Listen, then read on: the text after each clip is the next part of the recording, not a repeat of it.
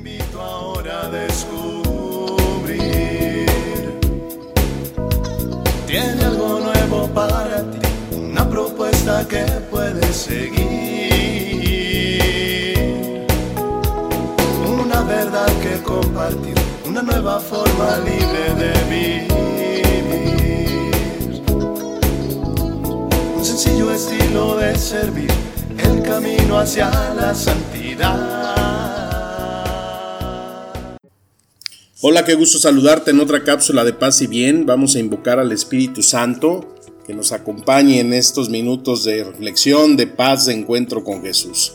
Te comparto el Evangelio de San Marcos. En aquel tiempo se acercaron a Jesús los fariseos y algunos escribas venidos de Jerusalén, viendo que algunos de los discípulos de Jesús comían con las manos impuras, es decir, sin habérselas lavado, los fariseos y los escribas le preguntaron, ¿Por qué tus discípulos comen con las manos impuras y no siguen la tradición de nuestros mayores? Jesús les contestó, que bien profetizó Isaías sobre ustedes, hipócritas, cuando escribió, Este pueblo me honra con los labios, pero su corazón está lejos de mí. Es inútil el culto que me rinden porque enseñan doctrinas que no son sino preceptos humanos. Ustedes dejan a un lado el mandamiento de Dios para aferrarse a las tradiciones de los hombres. Después Jesús llamó a la gente y les dijo, escúchenme y entiéndanme todos. Nada que entre de fuera puede manchar al hombre. Lo que sí lo mancha es lo que sale de dentro. Porque del corazón del hombre salen las intenciones malas, las fornicaciones, los robos, los homicidios, los adulterios, las codicias, las injusticias, los fraudes, el desenfreno, las envidias, la difamación, el orgullo y la frivolidad. Todas esas maldades salen de dentro y manchan al hombre. Palabra del Señor. Amén. Bueno, pues siempre la respuesta de Jesús para los fariseos pues es esa condenación de sus actos, ¿no? Siempre están criticando, siempre están buscando qué es lo que hace Jesús y bueno, pues saliendo un poquito en la defensa de estos fariseos, eh, reflexionaba yo, bueno, pues es que al final de cuentas ellos hacían lo que recibieron, lo que enseñaron en su tradición y que es lo que practicaban, ¿no? el, cumplimiento de la ley, lo que ellos habían vivido, cómo se habían formado.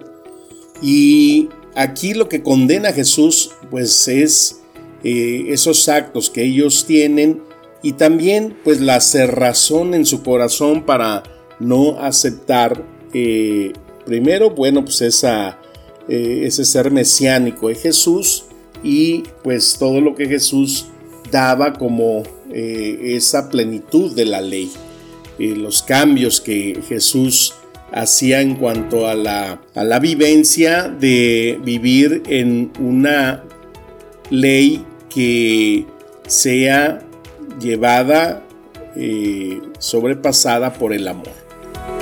Entonces, esto lo veo con nuestra propia formación, ¿no? Si tú te fijas, a ver, ¿cómo ha sido tu formación religiosa?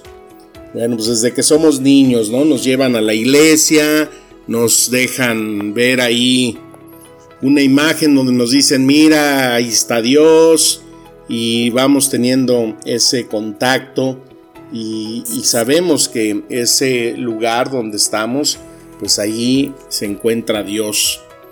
Eh, las oraciones que se nos van inculcando, ¿no? Del ángel de la guarda, eh, pues el agradecimiento en la comida, o sea, todo ese tipo de eh, contactos que vamos teniendo para ir formando una conciencia religiosa. Y luego viene el tiempo en que nos preparamos para nuestra primera comunión, en donde pues ahí se nos va formando un tantito esa conciencia farisea, ¿no? Los mandamientos que nos tenemos que aprender, en donde es esa tabla que tenemos que obedecer por sobre todas las cosas. Si no lo sabemos, pues nos amenazan que no vamos a poder hacer la primera comunión. Entonces eso nos hace muchas veces formarnos en esa conciencia farisea, ¿no? De gente que eh, viene y, y se acusan y casi se desgarran porque no asistieron a misa el domingo y como es precepto, entonces es pecado mortal y entonces me voy a condenar.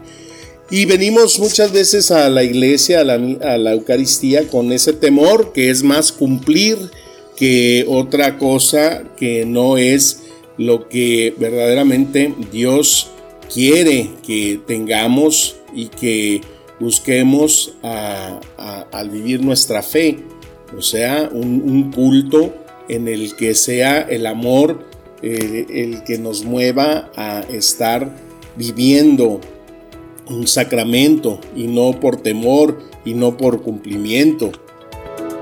Por eso dice Jesús ahí en el Evangelio que leímos, ¿no? Eh, que ustedes observan mucho lo que es eh, la ley, pero es inútil ese culto que me rinden porque enseñan doctrinas que no son sino preceptos humanos. Entonces, eh, ¿cómo, vivimos muchas veces nuestra fe? simplemente buscando cumplir para que en ese cumplimiento pues nosotros tengamos un descanso en la conciencia religiosa. Y bueno, como ya he platicado alguna vez en una cápsula, yo tuve esa gran fortuna porque, bueno, pues para empezar me corrieron del, grupo de catecismo, porque era medio inquieto el muchacho. Y bueno, pues mi mamá era catequista y pues también la vergüenza, ¿no? Ay, el hijo de Chelita ya no lo aguantan y pues para afuera. Pero pues no me podía quedar sin recibir el sacramento. Entonces mi madre pues eh, me, le pidió a Martita que eh, Dios goce que me preparara para el catecismo. Ya había platicado, esta Martita pues me dio una dimensión diferente de, cómo vivir mi, fe. Ella me enseñó primero a orar, a relacionarme con Dios, me llevaba al Santísimo y me enseñó Vida de Santos, me regaló un libro de San Pablo, muchas cosas que me fueron llevando a ver de otra manera la fe y al último, pues ya nos preocupábamos por estar tratando de aprendernos los andamientos. Pero primero fue esa relación, ese contacto, esa, eh, ese encuentro con Jesús, ¿no? esa relación de amor, pues que es lo que me ha llevado a ser lo que soy, a elegir eh, y discernir sobre el tipo de vida y pues bueno, a entregársela a Dios y que ahora con su misericordia pues se da y se manifiesta a través de este eh, sacramento del sacerdocio. Entonces, lo que mueve es el amor, ¿no? Es, es, la relación, no el cumplimiento. Y esto, bueno, pues nos va llevando al crecimiento de nuestra fe, cómo vamos avanzando durante el proceso, ya sea recibiendo otros sacramentos, pero también en el cuidado y en el avance de nuestra vida espiritual. Yo mucho tiempo eh, pues me esforzaba, trataba de poner lo poco, mucho de la voluntad que tenía para ir doblegando pues esas imperfecciones, esas cosas que necesitaba cambiar en nuestra vida. Y a veces pues era mucho tiempo irse a confesar de las mismas cosas, ¿no? Una persona que vino a como, ay padre, es que me vengo a confesar de lo mismo. Y como si no supiera que es lo mismo, ¿no? Después de atender aquí cientos de gente, pues cómo voy a acordar de los pecados, ¿no? Pero como decía un padre, hay pecados que están ahí demasiado enraizados y que, bueno, pues es como un árbol que le quieras derribar de un hachazo, pues no se puede. Hay que darle muchas veces para poderlo tirar pues en parte tenía razón, pero pues llega el momento en que también pasamos por batallas, por luchas, porque pues ese es el caminar espiritual, ¿no? Quien diga que no ha tenido arideces, que no ha tenido momentos difíciles, pues híjole, eh, como que dices, bueno, entonces si tú no has tenido ningún tipo de crisis, ¿qué es lo que pasa? Que vas en el mismo camino que el diablo, ¿no? Porque estarte enfrentando a toda esa situación que nos dice San Pablo, no es la lucha contra la carne y la sangre, sino contra eh, espíritus del mal, pues ahí es donde cuando estás en el camino y en la búsqueda de ir en esa escalada de santificación, pues te tienes que enfrentar a batallas y, a guerras, ¿no? Entonces, pues eso te deja cicatrices. Entonces, alguien que diga que no ha vivido este tipo de cosas, pues no le creas mucho. Yo me he tenido que dar unos tiros a muerte conmigo mismo, ¿no? Sacar y luchar con tantos demonios dentro, pues para seguir adelante. Entonces, en esos eh, periodos en que una vez tuve una aridez muy fuerte espiritual y que yo pues me peleaba con Jesús, ¿no? Le decía, bueno, pues qué onda, o sea, ¿para dónde? ¿Cómo le hago? Por más que quiero, eh, no puedo superar esta imperfección. Y bueno, pues él me contestó con este texto, ¿no? Y que desde que lo entendí, desde que lo viví, pues ahí eh, cambió mi dirección, me redireccioné, así fue como un GPS para mi vida espiritual, ¿no? Fue cuando entendí que entonces lo que traigo dentro, lo que todos llevamos dentro, es con lo que ahí nos tenemos que enfrentar, lo que decía el Padre Pío, ¿no? La vida de un cristiano es la eterna lucha con uno mismo. Y es que ahí está, no lo dice Jesús, no es de afuera lo que mancha, sino lo que sale dentro de ti. ¿no? Intenciones malas, fornicaciones, robos, homicidios, adulterios, codicias, injusticias, fraudes, desenfreno, envidias, difamación, orgullo, frivolidad.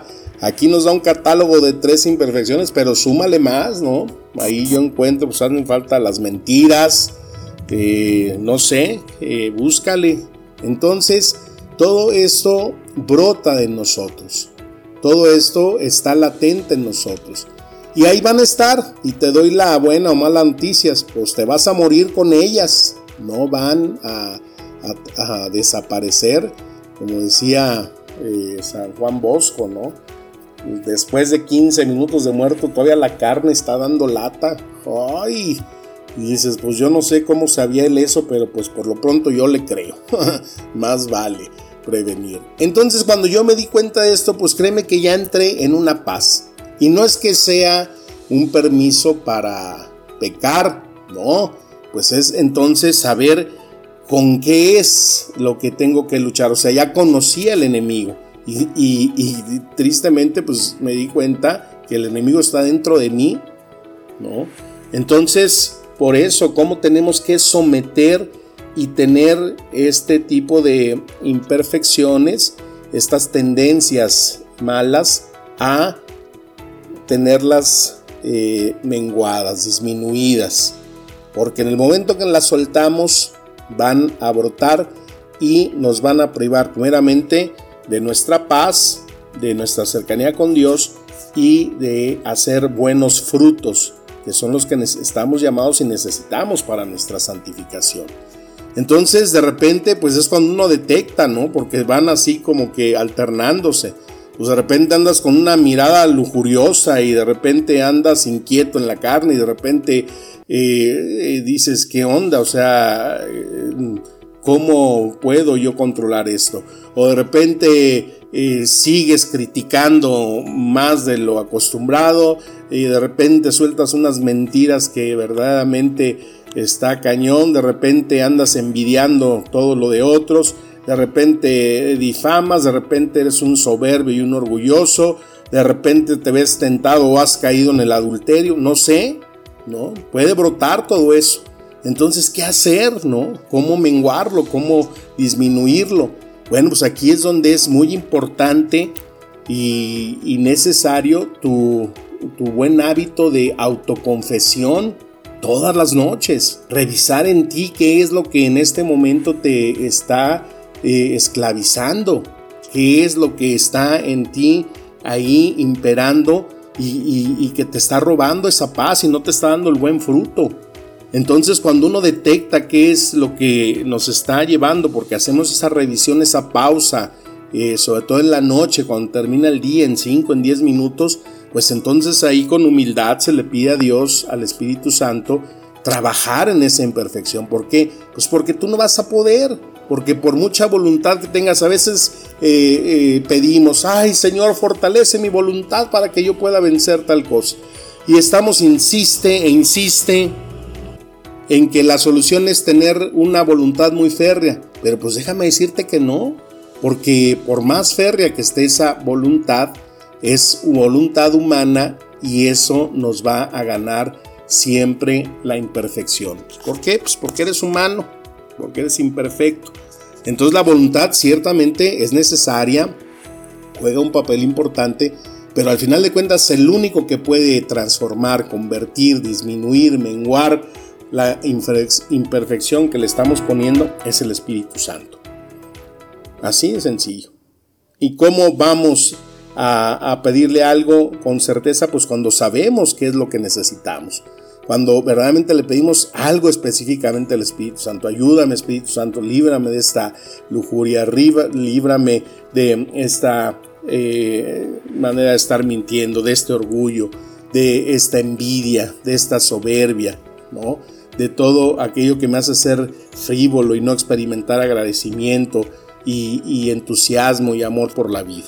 Todo eso es lo que hacemos cuando eh, detectamos que hay y se lo pedimos a Él con esa fuerza, se lo pedimos con esa intención y es como verdaderamente vamos a encontrar primero paz en nuestro corazón, la bendición siempre, la presencia, el amor de Dios y sobre todo el deseo de fructificar, de hacer buenas obras, de dar buenos frutos, que es lo que espera Dios en un buen corazón para pues poder ir caminando en ese espíritu, para ir caminando en ese deseo de santificación.